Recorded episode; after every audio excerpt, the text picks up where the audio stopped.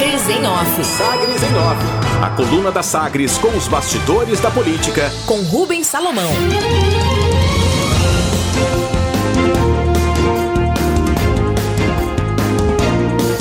Governo prepara ofensiva para retomar a base na Assembleia Legislativa após eleições. Articuladores do Palácio das Esmeraldas elaboram estratégias e argumentos para retomar a maioria governista na Assembleia Legislativa, depois de pelo menos três baixas causadas por divergências internas nas eleições municipais deste ano.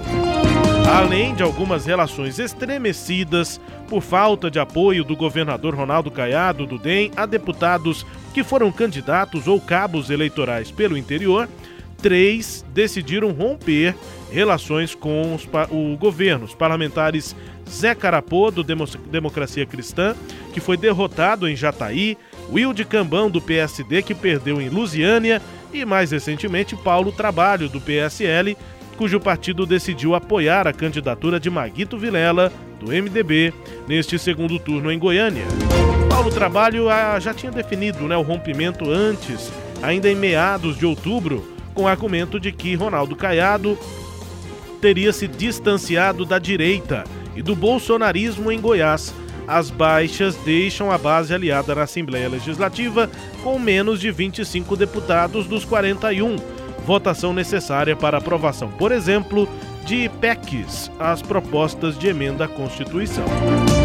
Além de auxiliares palacianos, o líder da base, Bruno Peixoto, do MDB, e principalmente o presidente da casa, Lissau Vieira, do PSB, começam pelas beiradas e devem intensificar articulações para retomar a maioria governista na próxima semana, depois da conclusão do segundo turno em Goiânia.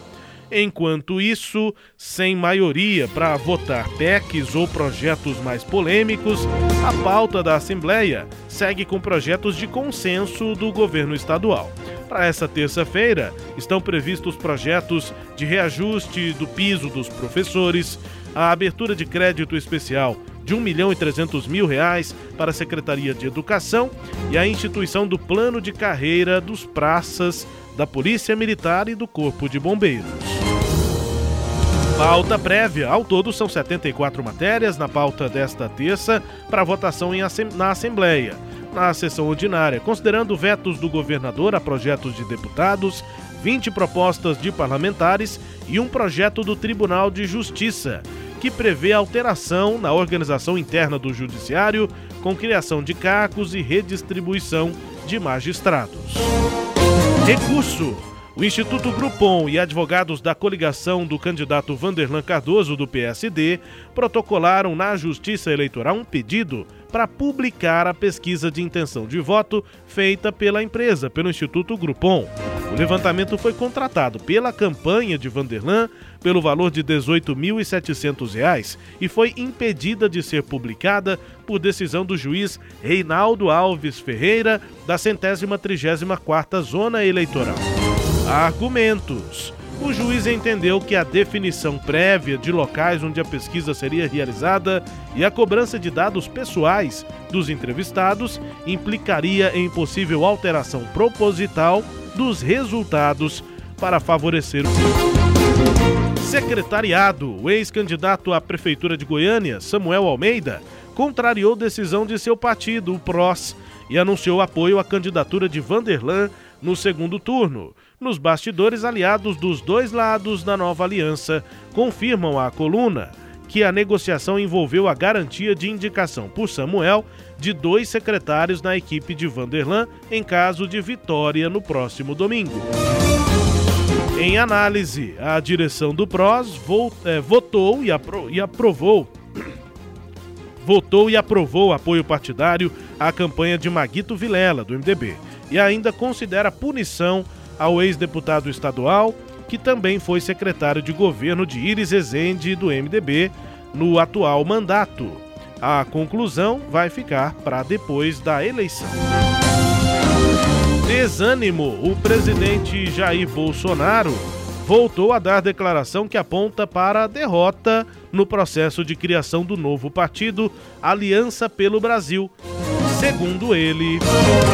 Não é fácil formar um partido hoje em dia. Não. Está tentando, mas se não conseguir, a gente em março vai ter uma nova opção, ok? Se puder mandar um abraço pessoal da Aliança, eu ficaria muito agradecida. Aliança do Brasil, aquele abraço, obrigado pelo apoio. É, o presidente, portanto, dizendo que não é fácil né, criar um partido no Brasil e que decide até março uma nova opção uma possível nova filiação, portanto, do presidente, que deu essa declaração na chegada ao Palácio da Alvorada, no fim da tarde desta segunda-feira. Destaques de hoje da coluna Sagres em Office, Cileide Alves. Rubens, começando ali, aí pelo Aliança pelo Brasil, é, o presidente mudou de ideia, né? Porque ele achava que era fácil criar um partido. No ano passado, eles é, fizeram um mega evento em Brasília para fazer o lançamento do partido. E a gente entrevistou algumas vezes o então líder do governo, o deputado federal Vitor Hugo, e ele disse para nós que seria muito fácil, que o presidente tem uma rede de apoiadores nas redes sociais com milhões de seguidores e que, com base nessa, nessa apoio virtual, o partido sairia do papel. Agora descobriram que não, né, que não, migra, não se migra nesses é, do, do apoio virtual para uma filiação partidária e que muitos seguidores não quer dizer apoio de todo mundo. Bom, é, voltando para o tema central aqui do seu, é, da sua coluna, eu fiquei com uma dúvida. Com a desistência aí, né, com a saída dos três deputados estaduais, é, que tamanho que está de fato, a base do governo hoje na Assembleia Legislativa. É, o problema, Serede, para definir o número, é, são essas relações estremecidas que eu citei no texto. Esses estão fora, mas tem outros que estão variando, ainda não tem uma, uma posição definida. Por exemplo, os deputados que estão na base, mas que apoiam Maguito Vilela. A gente não sabe exatamente como essa relação vai ficar depois do segundo turno.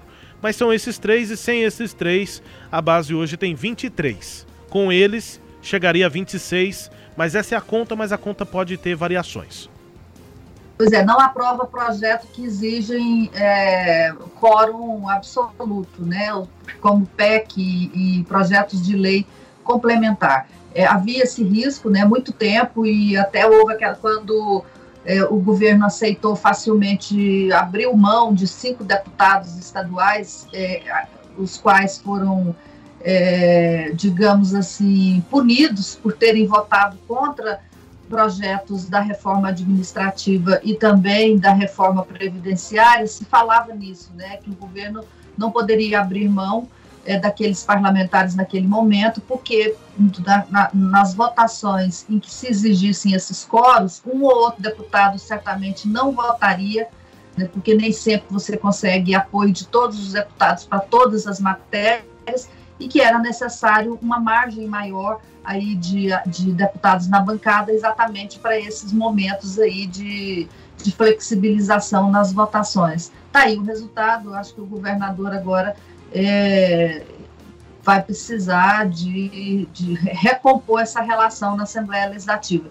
E eu penso, Rubens, que, claro, os, os grandes interlocutores serão o líder do governo e o presidente da Assembleia, mas isso vai exigir também é, uma participação direta do governador, porque a gente conhece o ser humano e sabe que tem muitos corações partidos na Assembleia Legislativa, né? Gostei da expressão, Celeide, é bem por aí, corações partidos. Poderia até pegar uma trilha mais romântica, mas fica esse clima no ar. Possível reconciliação, né, com deputados aí que estão com o coração partido. Destaques de hoje da coluna Sagres em Off, também com as análises de Cileide Alves, a coluna que é podcast. Está no Deezer, no Spotify, no SoundCloud, no Google Podcast e também no iTunes. Claro, também no sagresonline.com.br. Sagres em Off. Sagres em Off. A coluna multimídia. Acompanhe ao longo do dia as atualizações no www.sagresonline.com.br. Sagres em Off